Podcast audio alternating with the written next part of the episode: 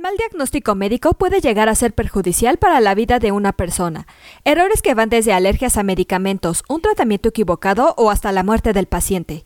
Por lo anterior, en este episodio te compartimos una guía para que realices un correcto diagnóstico en pacientes. Comenzamos.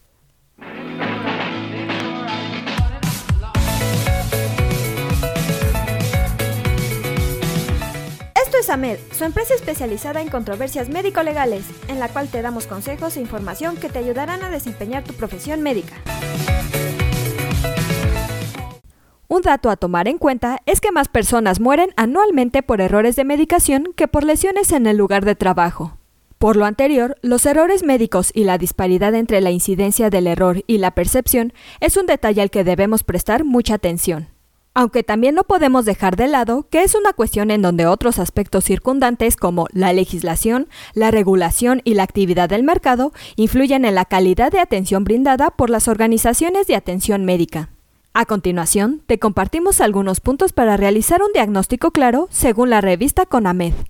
Antes de comenzar con el primer punto, recuerda que algo primordial es conservar una estrecha relación con tu paciente y mantener siempre una actitud positiva. Para empezar, sí o sí debes ponerte en el lugar del paciente y no juzgar prematuramente sus reacciones, es decir, no debes actuar con discriminación, ya sea social, de etnia, de género o cultural, así como ser tolerante y mostrar interés en su padecimiento, siempre mostrando una actitud optimista y manteniendo la confianza del paciente y sus familiares. Como segundo punto, debes mantenerte en comunicación permanente con tu paciente y sus familiares. Esto lo lograrás dialogando con el paciente sobre su enfermedad y haciéndolo partícipe del manejo integral de la misma. Este diálogo debe ser con un lenguaje entendible. Asimismo, informa a tu paciente sobre los avances, no solo lo negativo. Tu diálogo debe ser discutido primero con el paciente, esto siempre y cuando las circunstancias te lo permitan. Evita a toda costa falsas expectativas sobre el pronóstico de su enfermedad y explica el beneficio de un tratamiento convencional, así como los efectos secundarios del tratamiento, y evita dar noticias fatalistas. Como tercer punto, establece un diagnóstico y tratamiento oportuno. Para lograrlo, no demores injustificadamente la atención y utiliza protocolos diagnósticos y terapéuticos probados, tomando en cuenta las condiciones clínicas de cada paciente. Recuerda fomentar la atención especializada y multidisciplinaria. Como cuarto punto, y muy importante, es el integrar un expediente clínico completo. Recuerda que el expediente clínico es un documento legal en el cual debes documentar todas las acciones médicas realizadas por el personal de salud, Asimismo, todas las acciones médicas deben estar firmadas por el médico responsable. Como quinto punto, debes elegir el momento y sitio adecuado para dar a conocer un diagnóstico maligno. Elige un sitio adecuado con privacidad, para que puedas discutir el diagnóstico con tus pacientes y sus familiares, y bajo ninguna circunstancia debes mentir y procura ser muy claro. No debes dar un diagnóstico como posible o de sospecha, hasta tener la confirmación histopatológica de malignidad.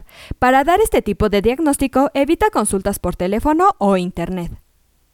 Como punto número 6, asegúrate del entendimiento y aceptación de los procedimientos diagnósticos y terapéuticos propuestos a través de un consentimiento informado específico. Para esto, solicita el consentimiento del paciente para recibir el tratamiento acordado y asegúrate que éste contenga la información que explica el procedimiento al que se va a someter el paciente.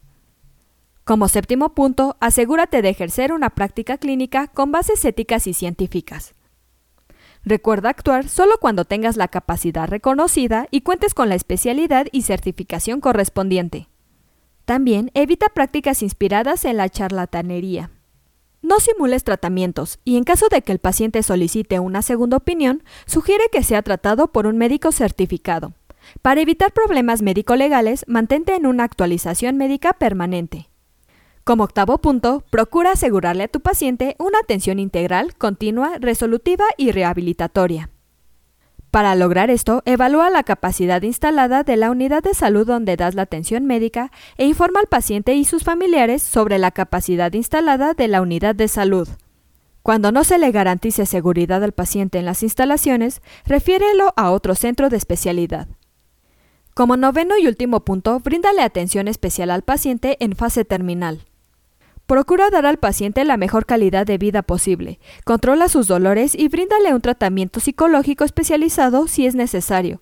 Apoya la atención domiciliaria en la medida de lo posible.